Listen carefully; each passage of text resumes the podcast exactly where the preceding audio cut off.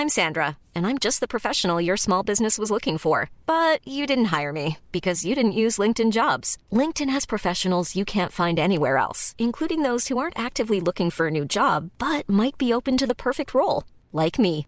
In a given month, over 70% of LinkedIn users don't visit other leading job sites. So if you're not looking on LinkedIn, you'll miss out on great candidates like Sandra. Start hiring professionals like a professional. Post your free job on linkedin.com/people slash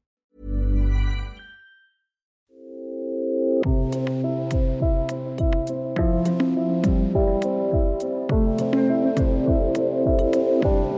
Achtsamkeit ist das neue Intervallfasten. Wer sie besetzt, ist fein raus. Wer unachtsam weiter vor sich hinwurschtelt, gehört zu den Verlierern. Herzlich willkommen zum Yoga Easy Podcast Besser Leben mit Yoga. Ich bin Christine Rübesamen und spreche heute mit dem Sozialpsychologen Simon Schindler von der Uni Kassel, der mit einer schockierenden Studie versucht hat zu belegen, dass Achtsamkeitspraxis unser moralisches Empfinden mindert. Schluck. Guten Morgen, Herr Dr. Schindler.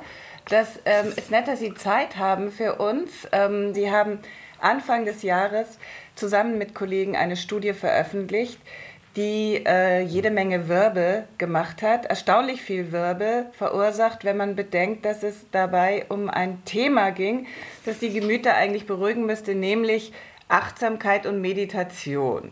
Mhm. Was, was haben Sie sich dabei gedacht? Wir haben uns viel dabei gedacht.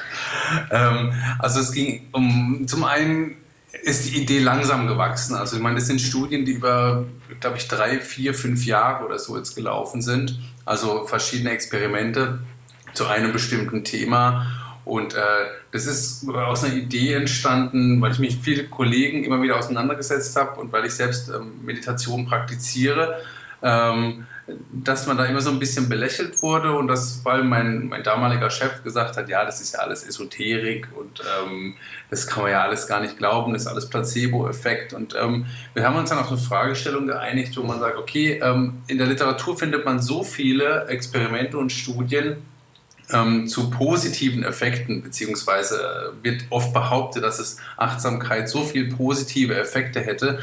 Ähm, da sind wir als Sozialpsychologen dann doch ein bisschen hellhörig geworden und gesagt haben, hm, ist es denn immer so? Weil wir von unserer Perspektive kommt es immer auf die Situation drauf an, ob äh, Menschen gut oder schlecht handeln. Und dann haben wir gedacht, gut, testen wir das mal mit Achtsamkeit aus. Ähm, und so ist es dann zu der Idee gekommen und zu den Experimenten, die der in dem ähm, Artikel dann äh, drin erschienen sind. Also äh, nochmal, das ist tatsächlich, das ist ja hochinteressant. Das ist also mehr oder weniger aus einer persönlichen Erfahrung, die Sie gemacht haben, entstanden. Sie haben angefangen zu meditieren, stehen mit den Kollegen in der Uni Kassel, in der Kaffeeküche. Die anderen lachen, weil die machen alle, spielen alle Squash und sie meditieren. Und ähm, sie werden belächelt und sagen, nee, Moment mal, es ist, äh, da, dahinter ist was und jetzt schauen wir mal, was das überhaupt für ein Thema ist. Dabei sind sie drauf gekommen. Die Achtsamkeit ist sozusagen die heilige Kuh. Und ähm, die, das, das untersuchen wir jetzt mal genauer. So in die Richtung ganz so negativ war es nicht. Also ich wurde nicht belächelt, aber mhm. natürlich habe ich mich kritisch auf, auf, wissenschaftlicher Ebene mit auseinandergesetzt, weil wir uns immer fragen, wie kann man denn das jetzt gut untersuchen und was ist da tatsächlich dran. In der Öffentlichkeit ist Achtsamkeit mega der Hype ähm, das ist, findet man überall, findet man Kurse dazu. Das wird in allen gesellschaftlichen Bereichen angeboten, ob es in der Schule ist, ob es in, bei Managern, äh, Managerausbildung ist. Oder bei uns, bei Yoga Easy. Wir haben Oder viele Achtsamkeitsprogramme, die übrigens gewollt werden, die unseren, die unseren äh, Leuten sehr gut tun. Ähm, das ist richtig. Es gibt da natürlich einen äh, riesigen Hype. genau. Und für uns ist die Frage eben, Sie sagen gerade, es tut Ihnen gut. Und für uns ist die Frage, okay, wie können wir das jetzt tatsächlich experimentell untersuchen? Ne? Ich meine, für Sie ist wichtig, dass die, dass die Leute zufrieden sind, die Leute sagen, hey, das tut mir gut. Für uns ist ähm, darüber hinaus wichtig, wie können wir das ähm, ähm, quasi kausal untersuchen? Also welchen Effekt hat so eine Achtsamkeitsübung tatsächlich im genau. Vergleich zum Beispiel zu was anderem? Ne? Ja. Also die, der Titel Ihrer Studie, wir müssen jetzt, wir müssen jetzt, also ich habe die Studie mich, mich mit nichts anderem beschäftigt äh, über die Feiertage. Ähm, und ähm, wir müssen jetzt einfach mal allen Hörern erklären, worum es in dieser äh, irren Studie ging. Der Titel ihrer Studie heißt äh, Potential Negative Consequences of Mindfulness in the Moral Domain. Mhm. Ähm, kann man sagen, dass die Hypothese ihrer Studie darin besteht, dass die Achtsamkeit-Praxis das moralische Empfinden schwächt?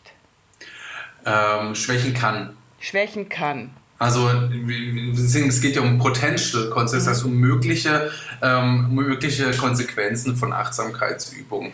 Im, hier bei uns im Fall im moralischen Bereich.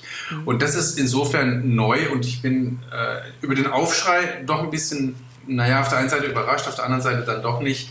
Ähm, weil im Prinzip ist es ja trivial zu sagen, ähm, irgendwas hat immer, äh, Achtsamkeit ist immer gut, ist immer gut für die Welt. Wenn man das so sagen würde, würde man sagen, naja, so einfach kann man das jetzt wahrscheinlich nicht sagen. Genau den Punkt machen wir. Dass wir sagen, na, vielleicht gibt es auch Aspekte oder Situationen, wo Achtsamkeit vielleicht nicht so wünschenswerte Effekte hätte. Mhm. Und das ist, war unsere, unsere Idee. Und wie gesagt, ich will hier nochmal betonen, dass ich an sich ich bin überhaupt kein Feind der Achtsamkeitsübung. Im Gegenteil, ich praktiziere das selber und musste mich quasi dazu zwingen, auch mal ein bisschen kritischer damit umzugehen und nicht, weil als Wissenschaftler ist es meine Aufgabe, kritisch mit Dingen umzugehen ja. und weniger zu sagen, ach, so wünsche ich mir die Welt, deswegen ist sie auch so. Ja. Ja. Und ähm, daraus ist das Ganze entstanden und äh, ja, die ein oder anderen äh, ja, kritischen oder kritischen Aspekte sind dabei schon zutage gekommen.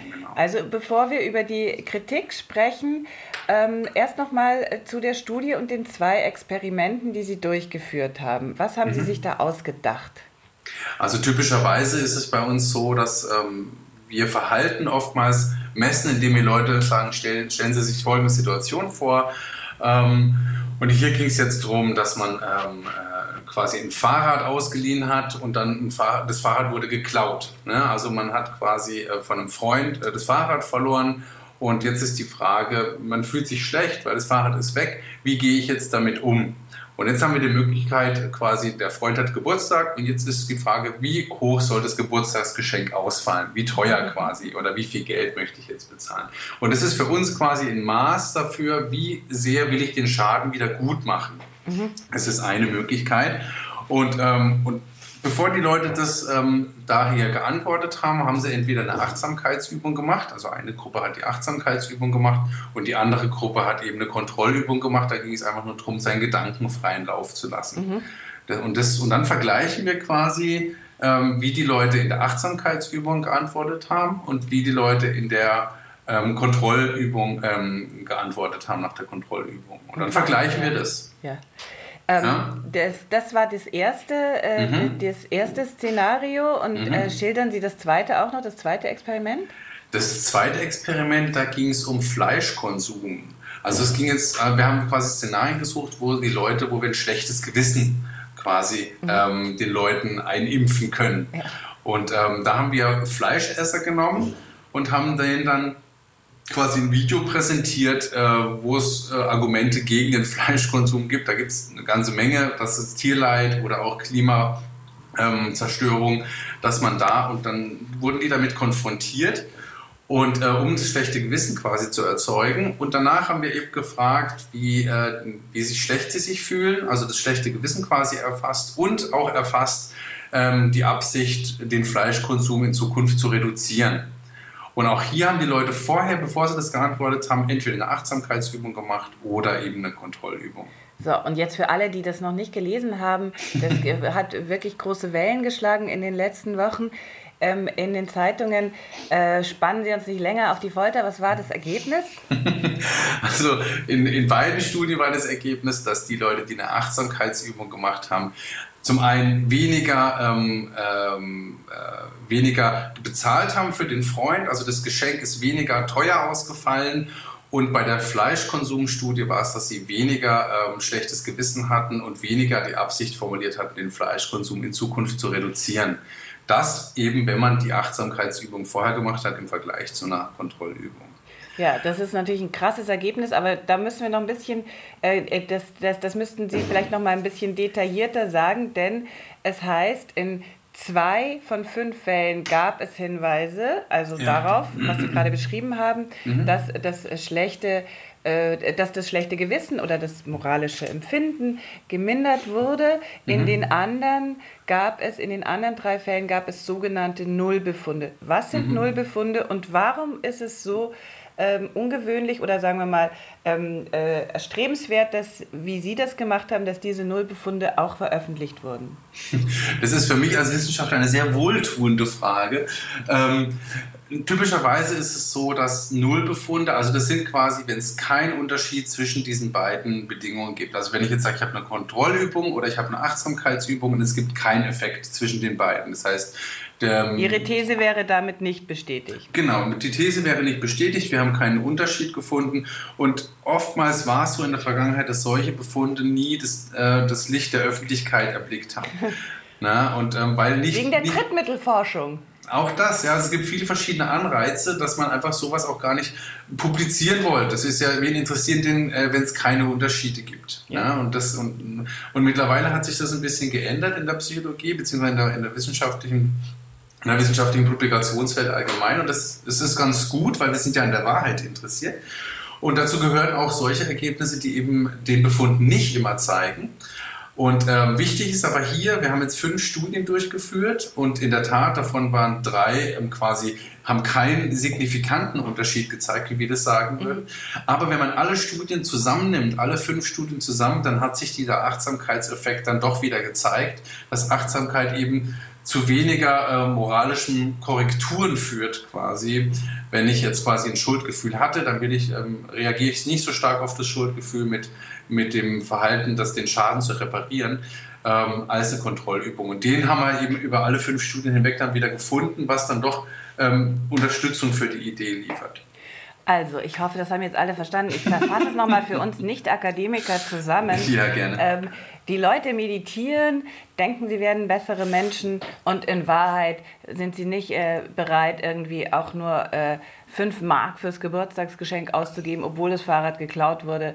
Das ist bitter. Sie haben damit die Achtsamkeit von ihrem Sockel gestoßen, wenn man, wenn man, wenn man davon ausgeht, dass Achtsamkeit tatsächlich das moralische Gewissen stärkt. Ja, also was, also natürlich ist es jetzt zugespitzt formuliert. Die Leute, die die Achtsamkeitsübung gemacht haben, es gibt natürlich dann immer, das ist auch wichtig als Wissenschaftler, Limitationen aufzuzeigen. Was können die Studien leisten, was können sie nicht leisten? Ne? Und wir haben jetzt zum Beispiel ähm, verschiedene Limitationen, wie ähm, die Leute, die die Achtsamkeitsübung gemacht haben, waren relativ unerfahren. Man kann jetzt natürlich sagen, ja, man braucht zwei, drei Jahre, bis Achtsamkeit tatsächlich seine Wirkung entwickelt. Ähm, oder vielleicht braucht man ein ganzes Leben. Andererseits kann man auch argumentieren, wenn schon zehn Minuten Achtsamkeitsübungen so einen Effekt haben, wie viel haben dann zwei, drei Jahre? Also wie gut ist man dann darin, quasi sein schlechtes Gewissen zu beruhigen? Jetzt sind wir schon fast bei der Kritik. Ja, okay. Wir müssen ich, noch wir, nicht so schnell. Die sind, die sind viel zu schnell für mich. Okay, okay, ähm, okay. Weil ich auch sehr Verzeihung. lange meditiere und ich bin auch sehr langsam dadurch geworden. Also ich bin sehr, sehr phlegmatisch und heiß ist es auch. Wir müssen ein bisschen langsamer, wir müssen das Tempo etwas drosseln. Ich ist möchte noch mal von, ich möchte noch mal zu der Achtsamkeit, solange sie noch auf ihrem Sockel steht, wenn so. sie auch wackelt. Äh, was bedeutet denn für Sie das Schlagwort ähm, Mac Mindfulness? Mac Mindfulness, also so eine schnell, schnell. Nee, erklären Sie mal. Ähm, also es, es, geht ja darum, dass Achtsamkeit ähm, aus dem Buddhismus quasi hier in den Westen importiert wurde und ähm, verändert wurde dementsprechend, auch unserem Lebensstil angepasst. Und hier geht es ähm, in erster Linie nicht mehr um buddhistische Ethik, das wäre jetzt mein, ähm, meine Annahme, sondern es geht darum, um Selbstoptimierung, um Entspannung, vielleicht auch um Gesundheit, Stressreduktion. Das sind Punkte, die uns, wenn wir Achtsamkeitsübungen machen oder vielleicht auch Yoga machen, wichtig sind. Mhm. Und dagegen ist auch gar nichts einzuwenden. Nur, ähm, was, was wir dann eben machen, also erstmal einzuwenden. Der andere Punkt ist dann, wenn man behauptet, dass Achtsamkeit generell die Lösung für die weltlichen Probleme sei oder für die Probleme der Welt, dass Achtsamkeit alles besser macht, dass es uns zu besseren Menschen macht. Das steckt ja so ein bisschen dahinter und das versuchen wir so ein bisschen kritisch zu beleuchten. Also zu sagen, was ist was ist Wellness, was tut mir selber einfach gut durch Achtsamkeit und was ist tatsächlich dran, dass man sagt, okay, wo ist tatsächlich was, wo, wo macht uns das tatsächlich besser? Also in Bezug auf andere Menschen oder in Bezug auf den Weltfrieden oder in Bezug auf äh, das Leiden anderer Wesen generell universell gesprochen. Und da stellen wir die Frage, ist Achtsamkeit vielleicht doch nicht so auf diesem Sockel, wie Sie es beschreiben? Ähm, und da kann man vielleicht mal ein bisschen dran wackeln.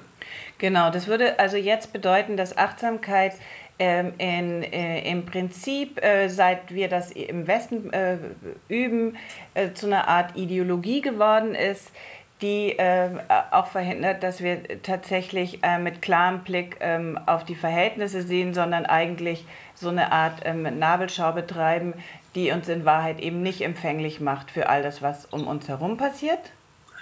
Jein, ich würde sagen, Achtsamkeit hat, ist schon ein sehr mächtiges Instrument. Ich meine, ich praktiziere das ja selber und ähm, ich stelle mir nur selber die Frage, ich, ich, ich merke Effekte, zum Beispiel auch äh, bessere Konzentration, bessere Aufmerksamkeitsfähigkeit. Ich nehme auch an, ich gehe vielleicht nicht, Impuls, nicht meinem Impuls einfach nach. Auch in der Partnerschaft kann das positive ähm, Effekte haben. Nur bin ich auch kritisch und sage mir, bin ich deswegen jetzt tatsächlich zu einem besseren Mensch geworden? Das wage ich zu bezweifeln. Also Natürlich ist jetzt die Frage, was, was versteht man unter einem besseren Mensch. Aber ich würde nicht sagen, dass sich meine Werte und Ziele grundsätzlich geändert haben, sondern es ist einfach geworden, meine Ziele und Werte zu leben und zu erreichen. Und das wiederum ist ganz lustig, weil diesen hohen Anspruch an Achtsamkeit tatsächlich ähm, äh, uns zu besseren Menschen zu, zu machen, das ist ja äh, quasi von den Erfindern erstmal gar nicht so angelegt gewesen. Sie haben ihrer Studie ein Zitat von Suzuki vorangestellt, If your mind is empty, it's always ready for anything, it's open to everything. Also wenn dein Bewusstsein leer ist, ist es für alles jederzeit bereit. Das bedeutet für alles, auch mhm. alles Negative. Das ist natürlich ein, sehr, sehr, sehr, ja, also vielleicht aus einem Kontext gerissen, aber das Zitat trifft es trotzdem ganz gut, wie Sie sagen. Ähm, weil das wird oftmals gar nicht so gedacht. Also diese negative Seite wird gar nicht so gedacht. Das klingt erstmal alles so total gut, aber man kann Achtsamkeit natürlich auch verschieden einsetzen. Es ist wie ein Instrument oder wenn man brutal formulieren will, wie eine Waffe, ist die Frage, für was setzt man das ein? Setzt man das ein, um Frieden zu schaffen oder setzt man es ein, um andere Leute zu überfallen? Ähm, äh, von daher ist Achtsamkeit, würde ich schon sagen, stark vom Ziel abhängig und vom Werte, von der Wertehaltung. Ne? Also wenn man jetzt sagt, ähm, Achtsamkeit machen wir jetzt auch bei Soldaten, damit die äh, in Kriegssituationen entspannter sind und deswegen effektiver andere töten können. Das kann man machen, nur ist die Frage, ist es dann auch noch so ethisch vertretbar, wie wir das eigentlich ursprünglich gedacht haben oder wie, wie man das sich vorstellt? Ja, wie man sich, wie man es eben äh, gerne hätte. Jetzt fällt dann das berühmte äh, Samurai-Beispiel, die Zen-Meditation, die die Samurai äh, genutzt haben, oder der achtsame Scharfschütze, der besser trifft. Ähm, aber wie gesagt, das geht, das funktioniert ja nur unter der Prämisse, dass uns Achtsamkeit tatsächlich zu besseren Menschen macht. Wenn der Anspruch also eigentlich zu hoch ist, denn wenn man den Anspruch etwas mindert, dann äh, treten eigentlich nur positive Effekte an den Tag. Mhm. Also was typischerweise, ich meine, man muss auch sagen, es gibt ja ganz viele verschiedene Formen von Meditation. Wir haben hier eine ganz schlanke Achtsamkeitsübung gewählt, bei der es eben primär, vielleicht auch im Westen breit, äh, weit verbreitet, primär darum geht, auf den Atem zu achten, alles was kommt, gehen zu lassen, wahrzunehmen, aber nicht zu bewerten, sich nicht in Grübeleien zu verstricken. Mhm. Und genau das ist dieser Punkt, dieses nicht wertende. Also man kann ja sagen, Moral braucht ja eine Wertung. Und das, was Sie ja beschreiben, dieses offen zu sein und ähm, dieses, dieses Nicht-Wertende, das schließt ja keine Moral dann ein. Mhm. Also dann ist der Punkt, was passiert denn dann?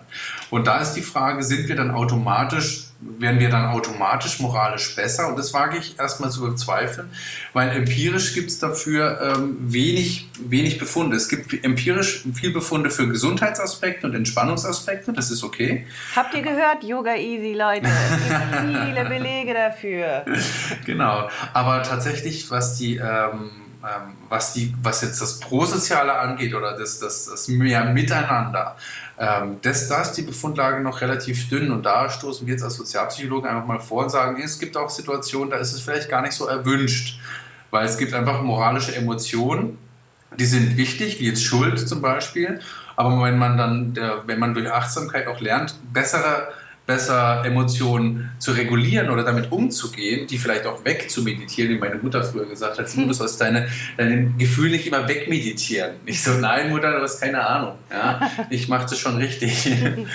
Und ähm, genau, aber das ist, ähm, ja, das ist genau der Punkt, dass man da eben Zweifel haben kann und dass wir zumindest mal aus wissenschaftlicher Sicht Zweifel haben und da einfach mal der Frage nachgehen, ähm, äh, was denn da dran ist an möglichen negativen Effekten. Deswegen gefällt mir diese Studie auch so gut und deswegen finde ich diese Fragestellung, ähm, bin ich wirklich dankbar, dass diese Studie, dass Sie diese Studie gemacht haben und, und finde diese Fragestellung ähm, auch in ihrer äh, Polemik oder ähm, äh, eventuell Verkürzung, wenn ich das sagen darf, habe ich jetzt gelesen als Kritik, äh, finde ich trotzdem wahnsinnig wichtig und gut, denn das ist genau der Punkt, der an Achtsamkeitsübung oder Meditation ähm, doch so so sensationell ist, dass es eigentlich eine Lehre schafft, dass es eigentlich so einen Raum schafft, wo erstmal keine Wertung stattfindet, keine Bewertung stattfindet und dann nach der Meditation, nach der Achtsamkeitsübung hat man dann im Idealfall einen, einen, einen klaren Kopf und kann dann wiederum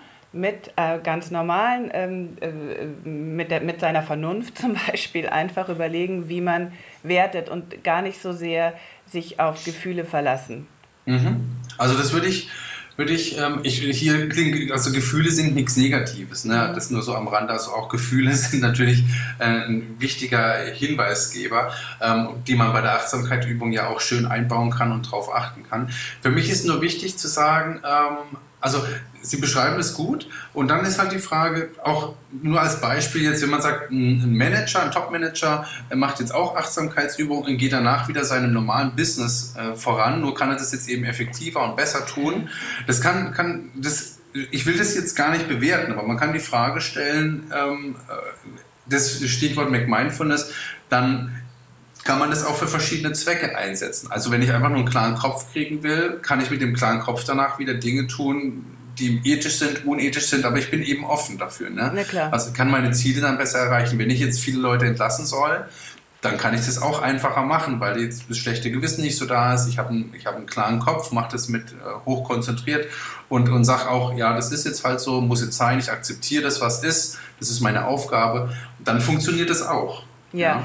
wobei man auch sagen muss, also ähm, äh, Sie haben ja auch diese äh, schöne äh, Keule ausgepackt, äh, Achtsamkeit passt prima zum Turbokapitalismus. Das haben Sie gerade erklärt, was Sie darunter verstehen. Mhm. Ähm, das würde ich auch sofort unterschreiben, einerseits. Mhm. Andererseits muss man auch sehen, dass diese Achtsamkeitsübung ähm, oder Meditationspraxis und auch Yoga äh, immer leider noch einer relativ kleinen Gruppe der Gesellschaft zur Verfügung steht, die dann damit alle ihre Ziele, welche auch immer, gut oder schlecht, mhm. besser verfolgen können, optimieren können. Ähm, das haben die ja gerade gesagt, das muss nicht immer schlecht sein, kann gut sein, wollen wir einfach mal sagen, das ist vielleicht eher immer gut, aber ein Großteil der Gesellschaft kommt ja überhaupt nicht in, in den Genuss, dieser Möglichkeit, äh, überhaupt Abstand zu nehmen, mal den Kopf kurz klar werden zu lassen. Und ähm, deswegen wüsste ich gerne, ob Sie ähm, nicht auch äh, so ein bisschen, weil Sie selbst praktizieren, kalte Füße bekommen und denken, Mensch, eigentlich jetzt soll gerade Achtsamkeitspraxis oder Meditation vielleicht auch an Schulen eingeführt werden und jetzt wir mit der Studie, hoffentlich richten wir keinen Schaden an. Haben Sie selbst ein schlechtes Gewissen nach der Studie? Ich bin zerrissen, muss ich ehrlich sagen, ja, weil einerseits ähm, Stich, setzen wir so einen Nadelstich irgendwie mhm. äh, in, in, das Fleisch der Achtsamkeit. Mhm. Ähm, dabei bin ich selber, äh, finde ich es total gut, auch einfach, wie Sie sagen, den Raum mal zu schaffen für Lehre. Mhm. Ja, und dann zu gucken, was passiert. Ähm, ich ich finde es total spannend. Da können ganz, ganz verrückte Dinge auch passieren. Ähm, und ich finde es einfach auch gut, Stille zu ertragen, sich in Geduld zu üben, solche Sachen, auch die Impulse wahrzunehmen. Ich meine, wir haben jetzt quasi Moral als oder moralische Emotion als Impuls, wie sowas wie Schuld, aber es gibt natürlich ganz fatale Emotionen wie Wut, Hass. Und wenn ich denen nicht folge, ist natürlich viel geholfen. Mhm. Ne? Also wenn man jetzt ähm, äh, wenn man da sagt, ja, ich will friedfertig mit anderen Menschen umgehen, da kann Achtsamkeit natürlich auch ganz tolle Effekte äh, haben. Die sind jetzt, also erfahrungsmäßig. Aber ja, ich, worauf wir nur sagen, weil wenn es jetzt an Schulen etabliert wird, und das, ich, ich bin eigentlich im, im Großen und Ganzen bin ich auch dafür, ich würde da nur sagen, man muss ein bisschen auf den Kontext aufpassen und sagen, wie man die Achtsamkeitsübung durchführt. Mhm. Ne? Also dass man da auch mit, dieses mit, Miteinander einfach stark betont. Mhm. Ja, sowas so Werte wie Solidarität einfach mit betont. Dass man nicht sagt, es geht jetzt nur um das Individuum, sondern es geht vor allem auch um die Connection untereinander. Mhm. Ja, und dass man, und das, das muss, das muss stark kultiviert werden, glaube ich. Das, das ist ein wichtiger Aspekt, den wir vielleicht dadurch aufzeigen können. Ja, das haben Sie gut gesagt. Das, das sollte genau tatsächlich so gemacht sein, ähm, dass Achtsamkeit, dass wir alle, äh, dass wir alle also es ist wirklich nicht mein Lieblingswort, weil es wirklich so zum Klischee geworden ist. Aber nichtsdestotrotz, wir brauchen diese Achtsamkeit, wenn wir, äh, wenn wir unseren ähm, äh, Müll, unser Müllproblem mal äh, loswerden wollen, äh, eine Plastikflasche nicht einfach aus dem Fenster werfen, überhaupt keine Plastikflasche mehr benutzen und so weiter und so weiter.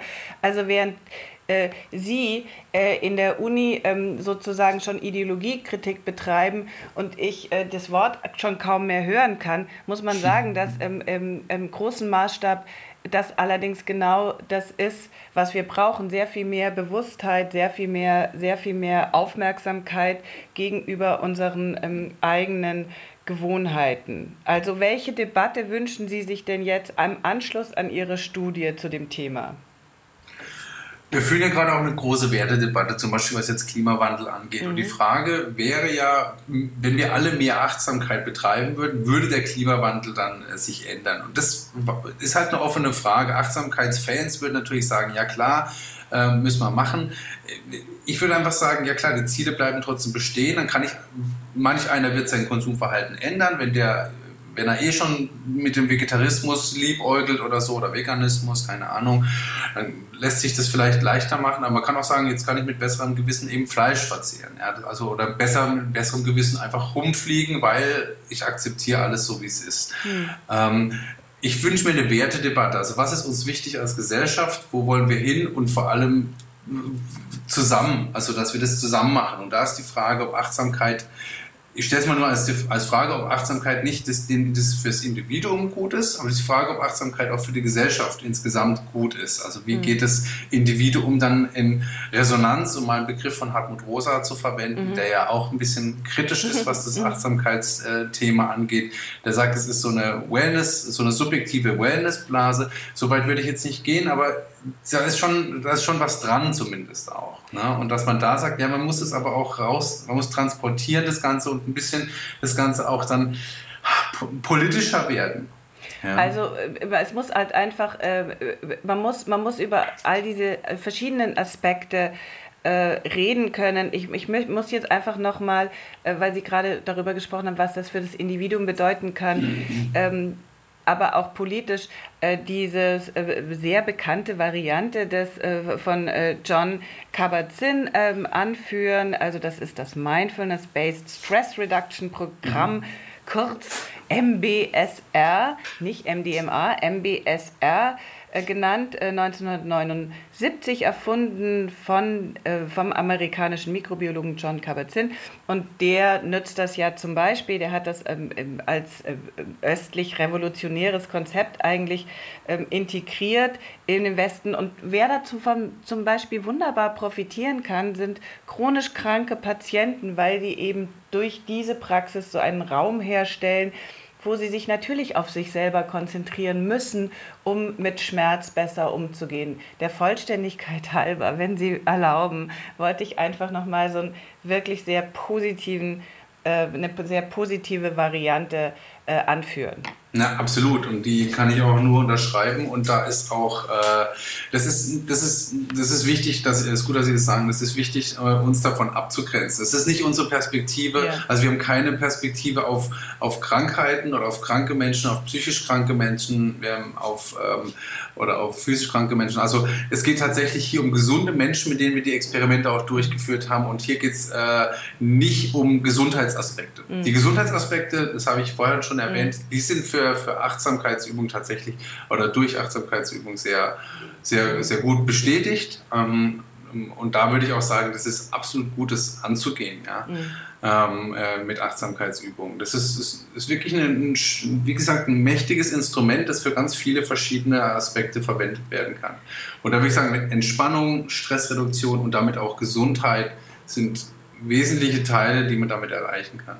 Haben Sie denn jetzt an Ihrem Institut auf, den, auf diesen, äh, äh, doch diese große Welle, die Sie da erzeugt haben, wie haben denn die Kollegen äh, reagiert? Sie können jetzt sicherlich ganz offen sprechen, denn man weiß ja auch, dass das Wissenschaftssystem äh, bestimmt ist von Druck und Konkurrenz und mhm. wie groß der sein kann, hat, ähm, hat die Häme gezeigt, äh, die ähm, letztes Jahr äh, die Tanja Singer einstecken musste. Tanja Singer, die Empathieforscherin vom Leipziger Max-Planck-Institut, die mhm. man mehr oder weniger zum Rücktritt zwingen musste, weil sie in ihrem eigenen Institut so viel Stress verursacht hat, dass, äh, dass sie nicht länger haltbar war.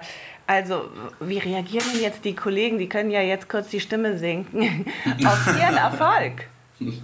Naja, also es läuft bei den meisten läuft, läuft unsere, unsere Geschichte, unser Artikel schon sehr gut rein, weil er ist sehr kritisch und ähm, also geht kritisch mit dem Thema Achtsamkeit erstmal um.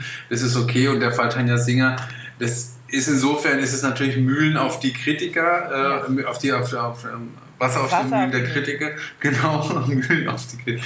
Ähm, genau und da, weil man sagen kann natürlich, naja, also Achtsamkeit oder Meditation, wenn das so positive Effekte hat, warum hat es dann nicht selber gemacht? Dann wäre das Ganze ja nicht so passiert. Mhm.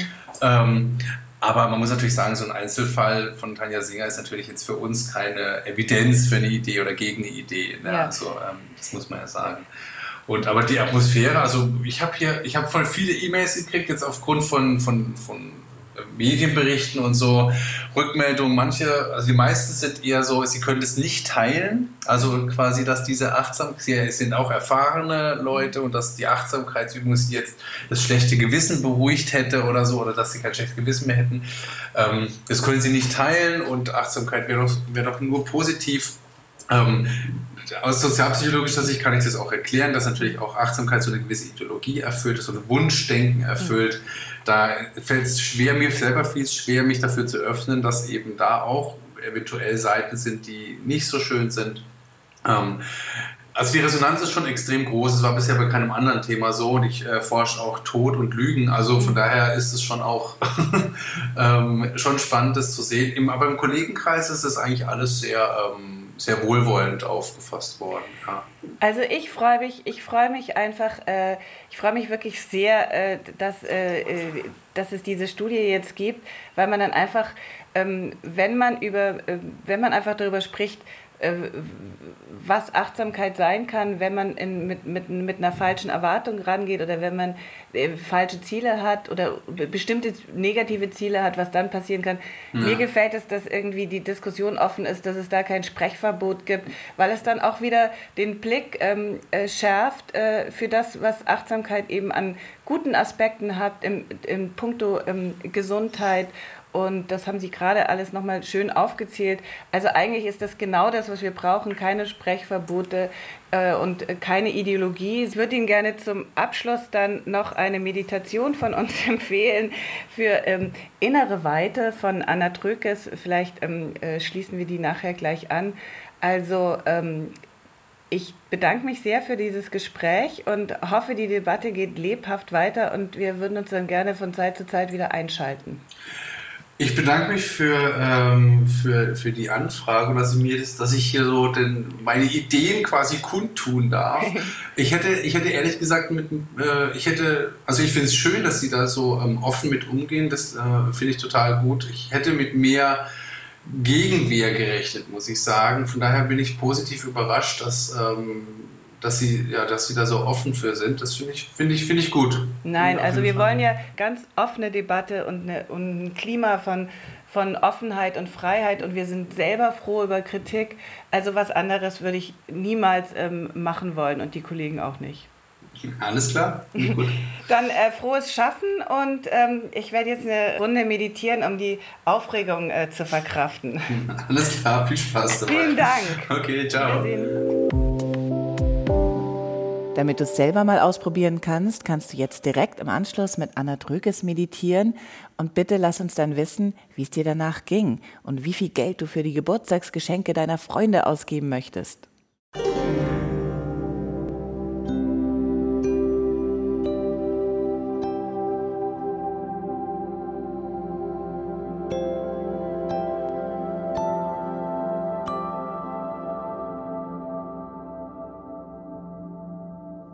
Richte dich ein in einem aufrechten und bequemen Sitz deiner Wahl.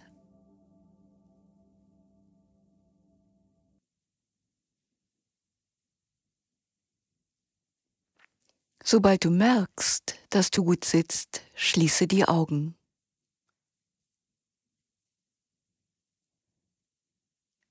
Spüre den Kontakt deines Körpers zur Erde oder zur Sitzfläche und lass dich ganz auf ihr nieder.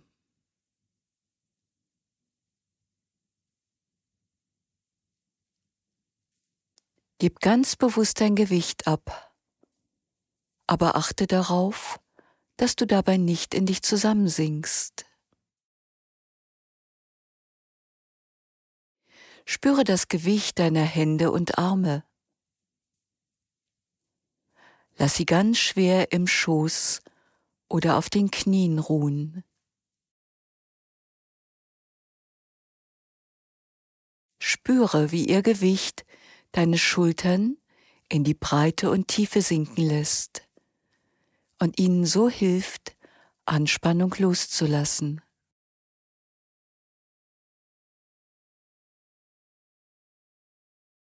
Verwurzle dich ganz tief in der Erde und sieh deine Wurzeln in ihrer ganzen Breite und Tiefe.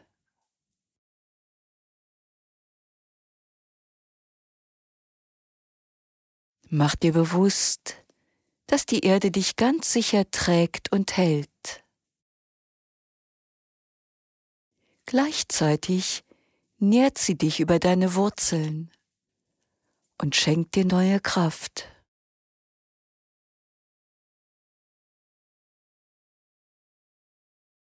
Nimm nun einige ruhige, tiefe Atemzüge und zieh dich ganz in dich zurück.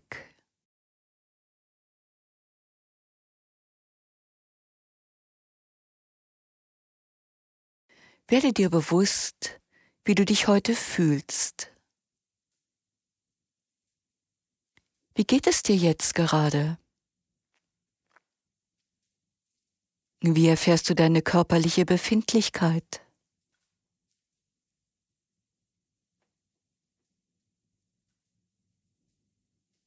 Wo erfährst du in dir Anstrengung oder Müdigkeit? Wo geht es dir gut? Wo erfährst du dich als wach und klar?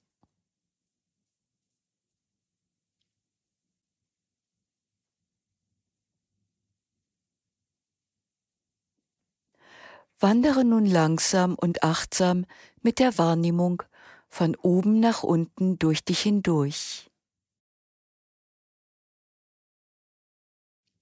Nimm dich in diesem Bodyscan sorgsam und achtsam in deinem So-Sein wahr.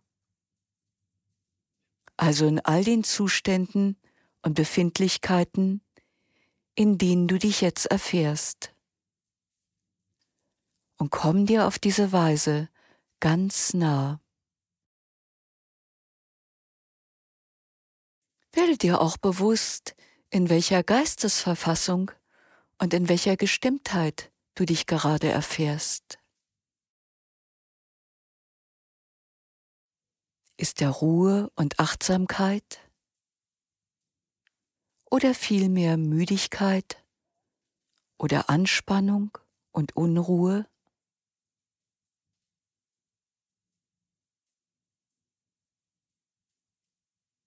Was immer du wahrnimmst, nimm es einfach nur zur Kenntnis, ohne es zu bewerten oder zu kommentieren.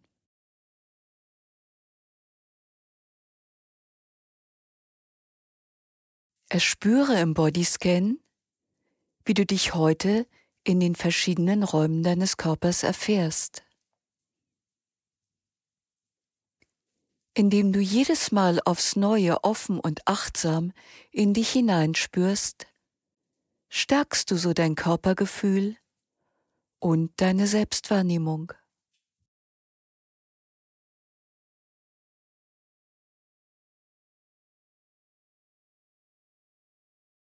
Deshalb verweile noch einige Atemzüge in dir, ganz dir zugewandt, ohne etwas zu wollen, ja sogar ohne jede Absicht.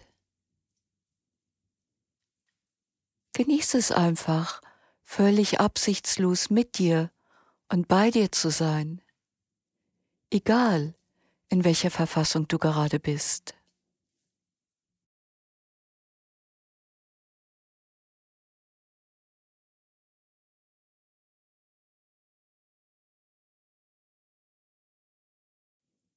Geh nun mit der Aufmerksamkeit zu deinem Atem.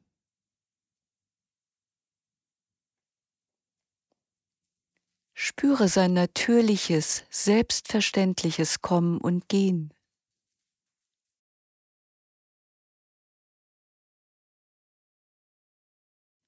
Atme entspannt weiter und lass den Atem einfach nur geschehen.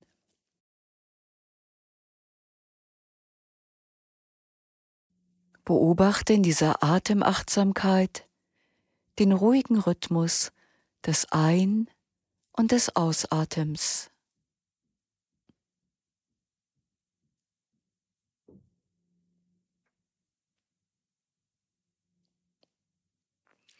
Beginne dann in aller Ruhe mit dem Zählen des Ein- und des Ausatmens von eins bis zehn.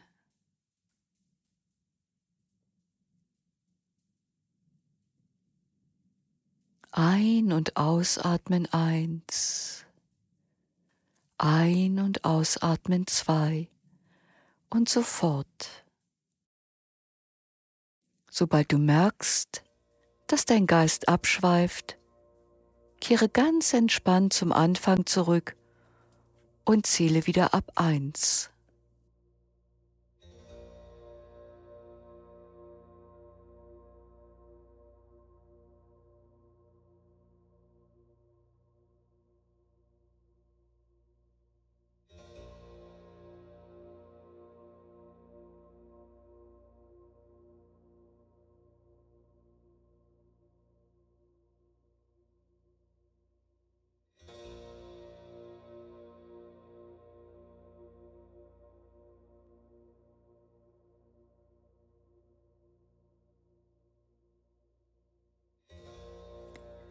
Lass dann das Zählen wieder ausklingen und sei für eine kleine Weile einfach nur mit deinem entspannten Atem.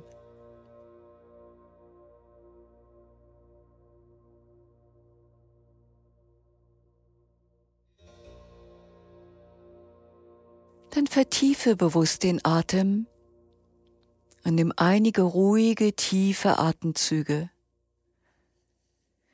Beginn dich zu bewegen und öffne wieder die Augen. Lehn dich einen Moment zurück und werde dir bewusst, wie du dich jetzt fühlst nach dieser kleinen Meditation.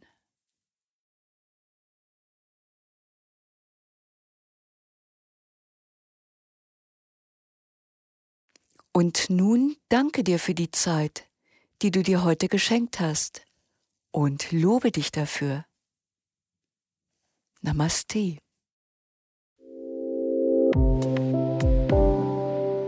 Jede Menge wunderbarer Meditationsvideos von Anna Trökes, aber auch Patrick Brum findest du bei uns bei Yoga Easy, dem größten Online-Yoga-Portal Europas mit über 800 Videos. Geh auf yogaeasy.de slash podcast Gutschein und teste uns zwei Wochen gratis. Ich freue mich über deinen Kommentar zu dieser Folge, auch über jede Art von Feedback, um den Podcast besser zu machen. Und damit sich das für dich auch lohnt, bekommst du von uns einen gratis Monat Online-Yoga gut geschrieben, wenn du bei iTunes eine Rezension hinterlässt und uns dann eine E-Mail schickst mit einem Screenshot deiner Rezension und zwar an support at yogaeasy.de. Vergiss nicht, den Podcast zu abonnieren bei Spotify und Pipapo.